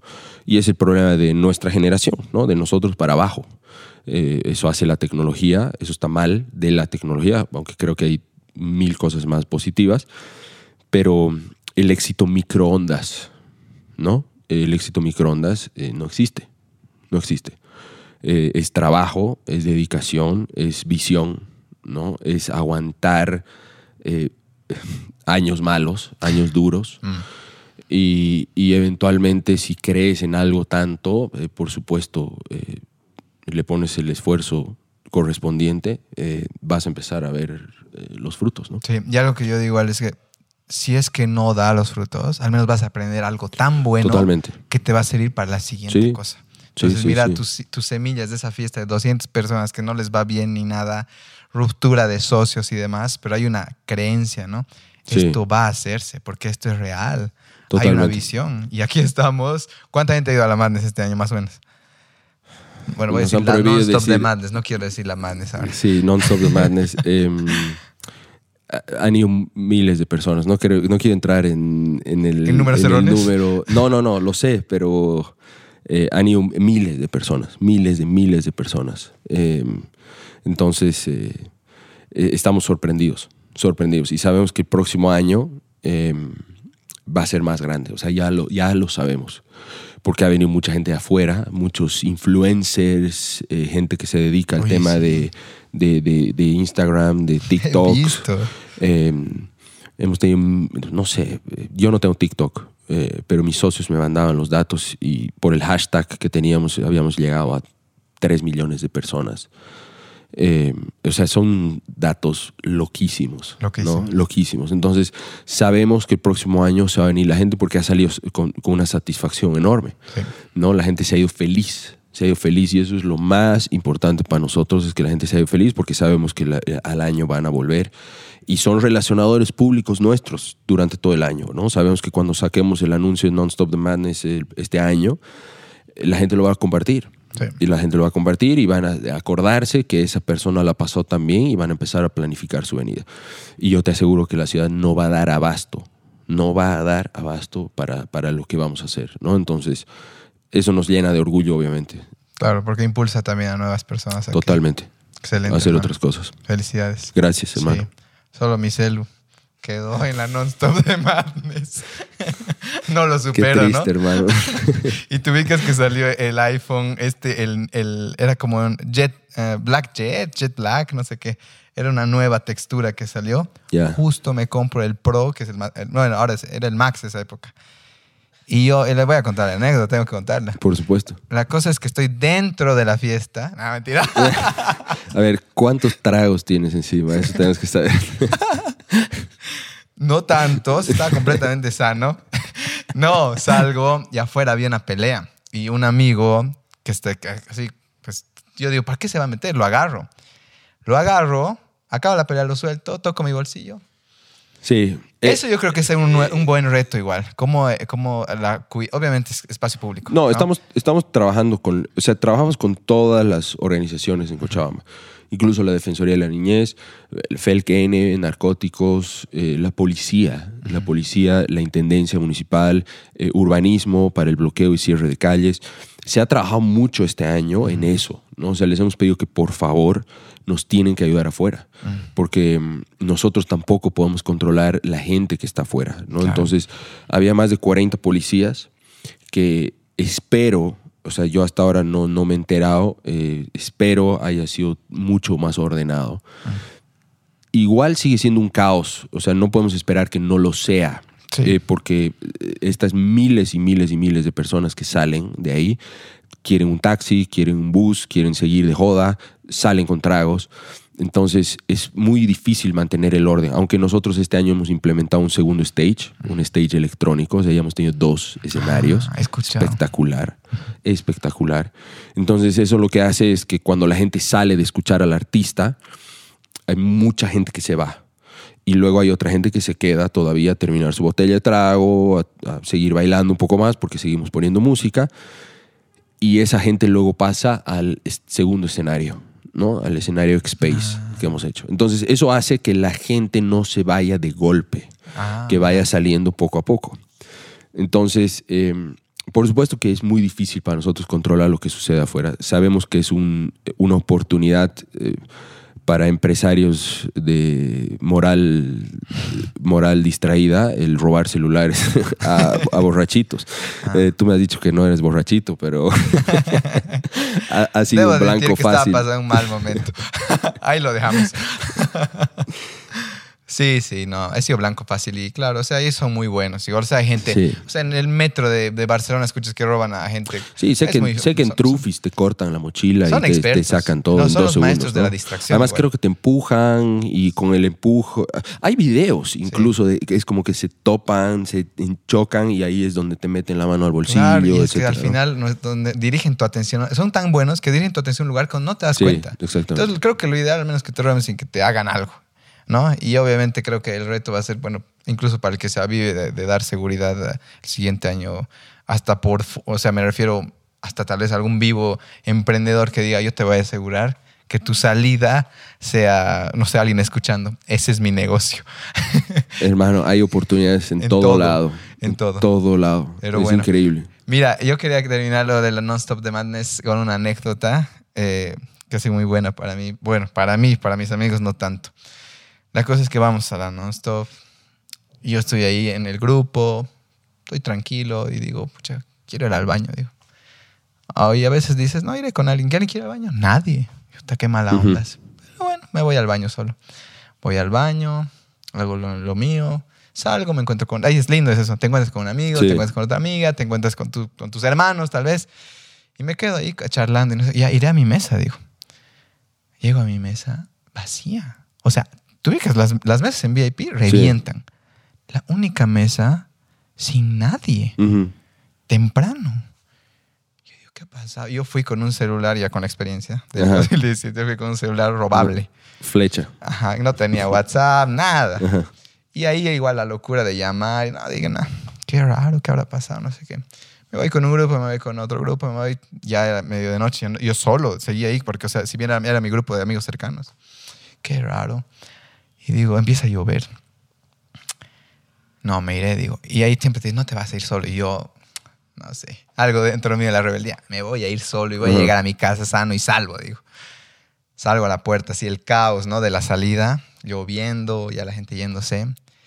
Y miro en los autos y digo, alguien tiene que conocerme, digo, ¿no? Alguien tiene que verme y llevarme.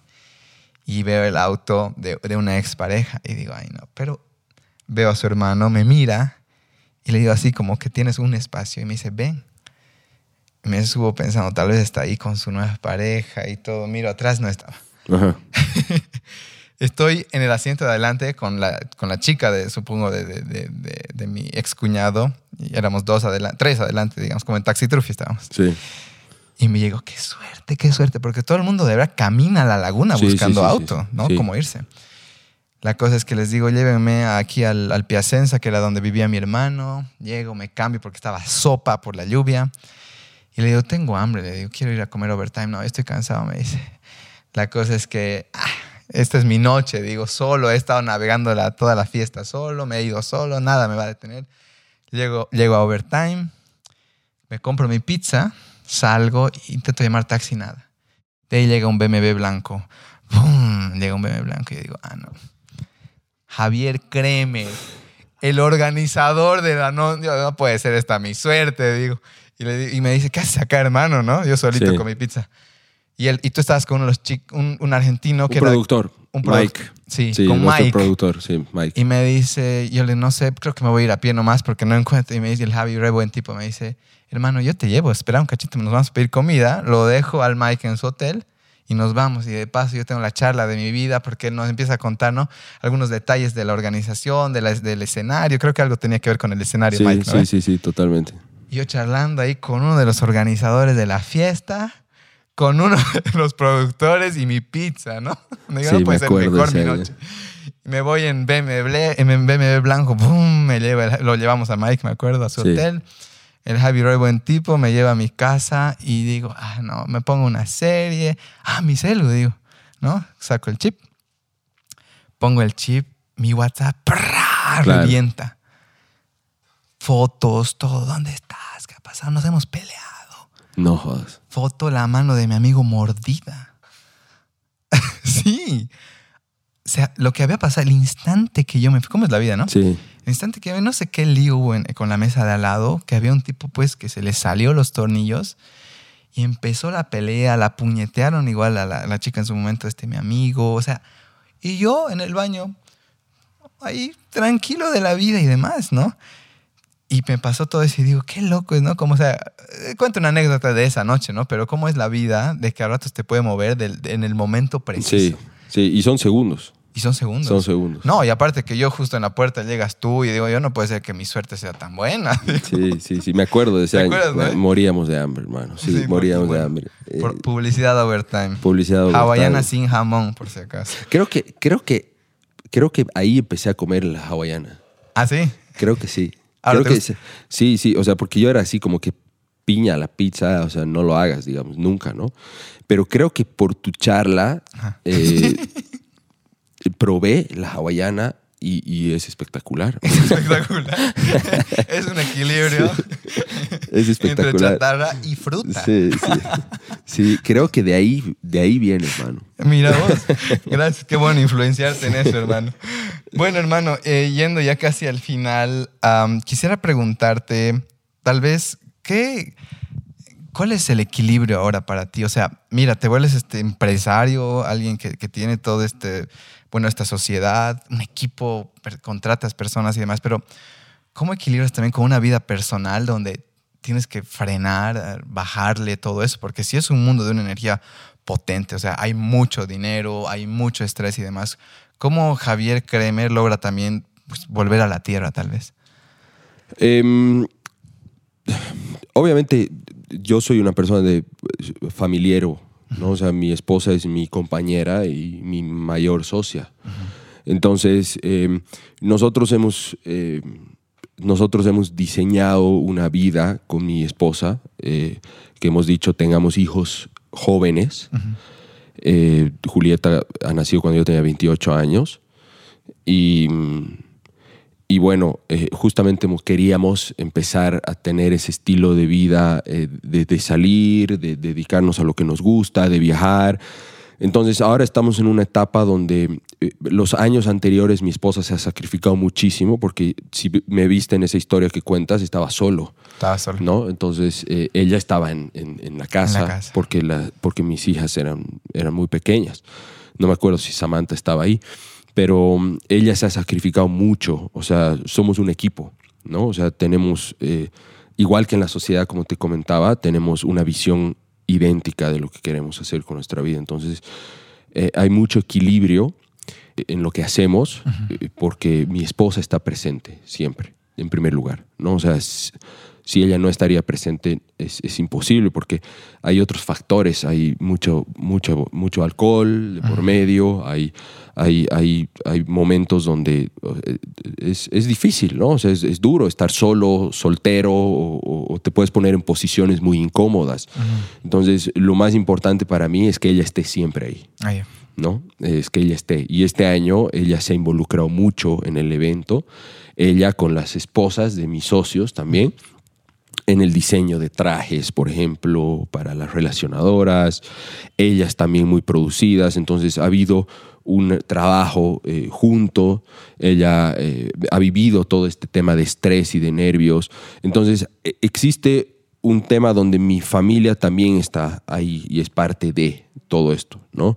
Eh, recientemente hemos inaugurado una cafetería acá que se llama Tri, en, en- en los altos de nuestra oficina de Express.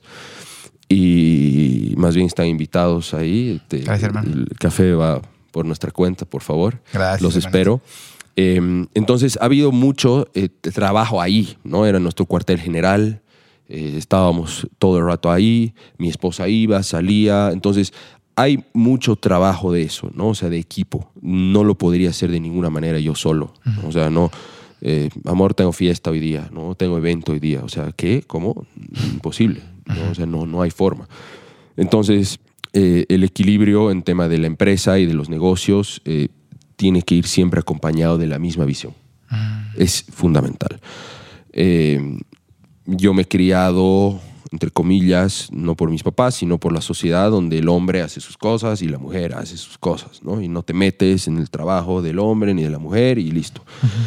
Eso es totalmente equivocado.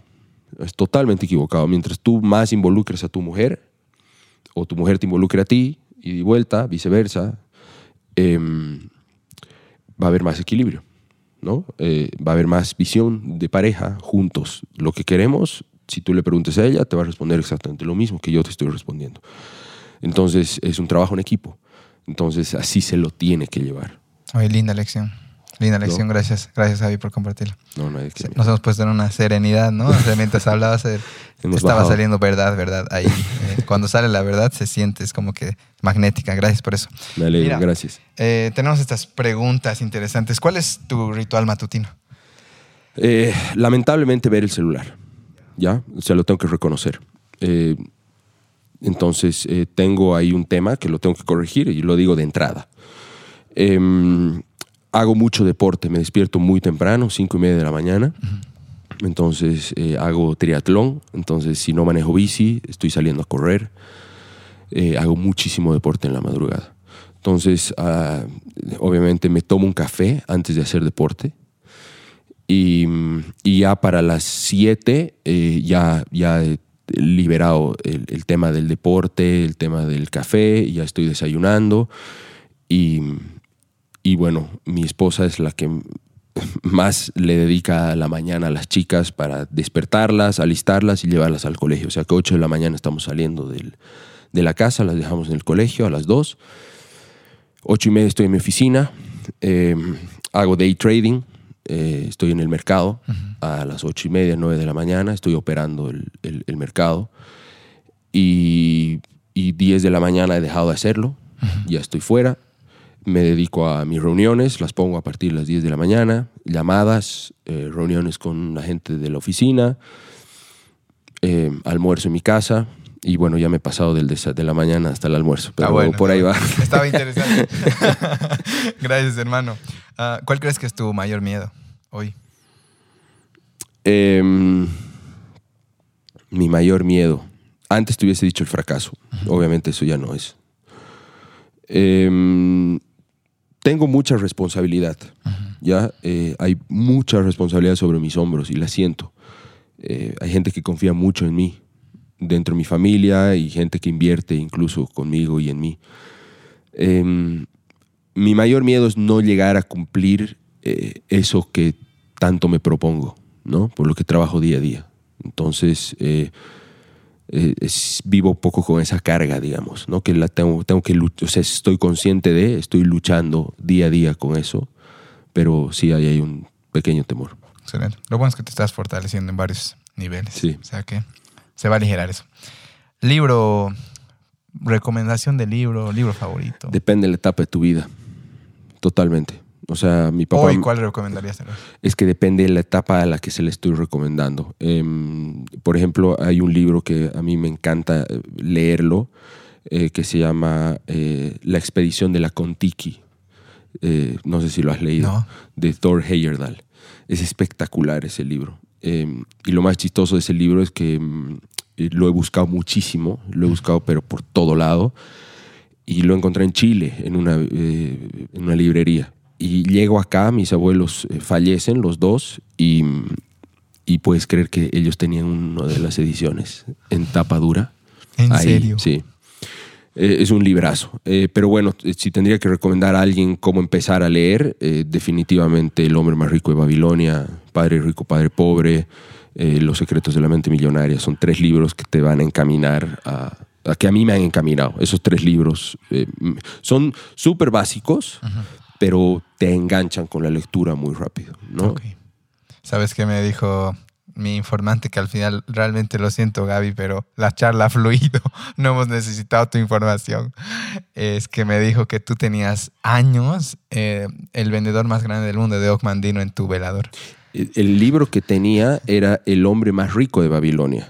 Ah, el hombre más el rico. hombre más rico de Babilonia lo he tenido porque mi papá me lo ha regal- regalado, Ah, ya. dedicado, eh, y lo he tenido de papel, pero durante años. Y es increíble y lo ese es el libro que yo más recomiendo porque justamente lo he tenido ahí y, y el momento que lo he leído, por primera vez es un libro muy fácil de leer, me ha enganchado en dos segundos y he empezado mi aventura con, con la lectura, ¿no? Obviamente libros de Tony Robbins eh, me han cambiado totalmente, ¿no? O sea, esos libros eh, me han, me han hecho una ayuda impresionante. Hoy ya leo un poco más, estoy más técnico con temas de trading, psicología, eh, principles de Ray Dalio, eh, Elon Musk, biografías, me gusta mezclar un poco, pero tengo que ser sincero, eh, últimamente he estado escuchando muchísimos podcasts. Eh, como hago tanto deporte, me gusta ponerme mis audífonos y, y- y escuchar podcasts, ¿no? Escucho horas y horas y horas de Te podcasts. acompañar bien. Sí, exacto. Sí, sí, ¿no? Y lo bueno es que cada vez en Bolivia está volviendo más, más popular. Totalmente. Es la idea. O sea, date cuenta. Equi- bueno, Equilibrio empezó el 2018, pero tú también puedes, que fue mi primer podcast, empezó el 2016. Wow. Ajá. Y, y mira que eso ha sido sembrar igual. Sí. Porque hoy en día yo puedo asegurar, igual que Equilibrium tiene otra calidad dentro de los podcasts de Bolivia. Sí, ¿no? totalmente. Entonces, como que gracias a sembrar y creer en algo. Porque podían decir, no, aquí en Bolivia nadie está escuchando, porque de verdad tú veías nuestras descargas. Era doloroso ver 30 descargas de un episodio. Pero por eso la gente no empieza, ¿no? Sí. No quieres sentir eso. Sí, correcto. Hay que sentirlo. Correcto. Gracias, hermano, por eso. ¿Hay alguna página de Instagram que quisieras recomendar? compartir? Eh, yo recomiendo, eh, o sea, personas a las que sigo, ¿no? O sea, me gusta eh, seguir, a, como lo he dicho, seguir personas que tengo mucha similitud. Por ejemplo, Patrick Bet David, me gusta Grant Cardone, me gusta mucho Joe Rogan. Em, después, páginas de Instagram. Bueno, creo que estos tres que has mencionado tienen sus, sus propias páginas, ¿o no? Tienen sus propias páginas, eh, hacen muchos comentarios en Twitter también, entonces los sigo por, por ese lado y obviamente tienen sus podcasts y videos, entonces eh, me voy por ese lado. Ok. ¿Cuál crees que sería, qué consejo le darías a ese Javi tal vez? Mira ese Javi que está en pleno bullying tal vez, ¿no? Que parece que hace una etapa... ah. O, o hay algún momento en que quisieras decirle, no porque las cosas vayan a cambiar, pero sí que crees que tendría cierto peso.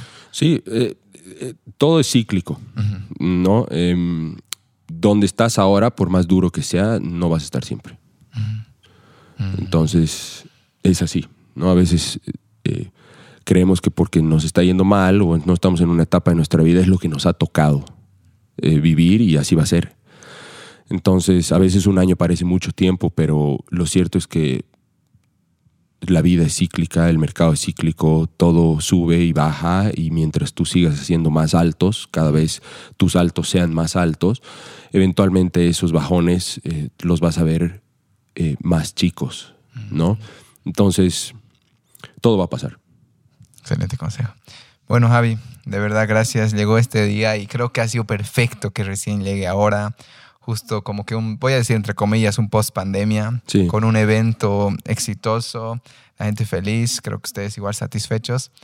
Y mira, que quiero recalcar algo que no me esperaba encontrar ahora, y es que me alegra tanto que has venido porque creo que has venido un poco igual a- a- con una energía disruptiva al podcast, de una energía masculina fuerte, ¿ya?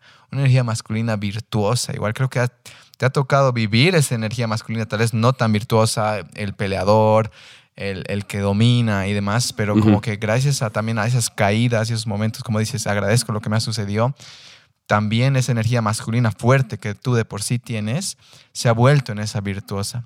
Y, y de verdad que agradezco porque creo que en el podcast obviamente trabajamos mucho esta parte emocional y demás, muy una energía femenina, ¿no? Receptiva. Y no hablo de hombre y mujer por si acaso, sino Sí. hablo de energía femenina. Mucho más receptiva, mucho más suave. Y has venido también a, a poner otra, a girar. Bárbaro. Y de verdad que, que te agradezco, Me te gusta. felicito.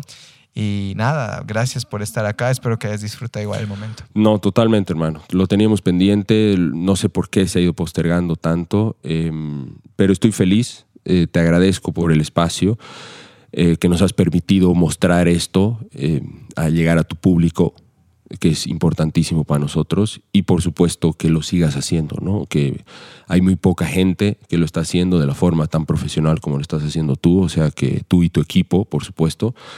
O sea que muchísimas gracias, hermano. Lo he disfrutado mucho. Qué bueno, hermano. Bueno, pues gracias a todos. Nos vemos al año en la Non-Stop de Madness. Gracias, Javi. Gracias a todos por escucharnos. Chau.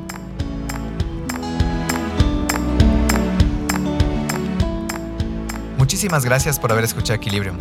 Si has llegado hasta acá, seguramente el episodio te ha encantado y te pedimos que lo compartas en tus stories para que amigos y familia también lo puedan escuchar. No olvides etiquetarnos para conocerte. También nos ayuda mucho que califiques el podcast en Spotify y Apple Podcast. Antes de decir adiós, te invitamos a leer fantásticos libros en nuestro club de lectura, a fortalecer tu cuerpo y mente practicando yoga con nosotros y también a conocer más de ti mismo a través de nuestros nuevos workshops. Toda la información de las actividades en comunidad las encontrarás en la descripción del episodio o en nuestras redes sociales. Este episodio fue grabado y editado por nuestro querido Alfie y la relajante música compuesta por J. Cocaterán. Aprecio mucho el tiempo que dedicas a escucharnos, el cariño que mandas a nuestras redes sociales y sobre todo que nos elijas para acompañarte a crear la mejor versión de ti. Siempre estoy cerca y si aún no nos conocemos, espero que lo hagamos pronto. Hasta el siguiente episodio. Namaste.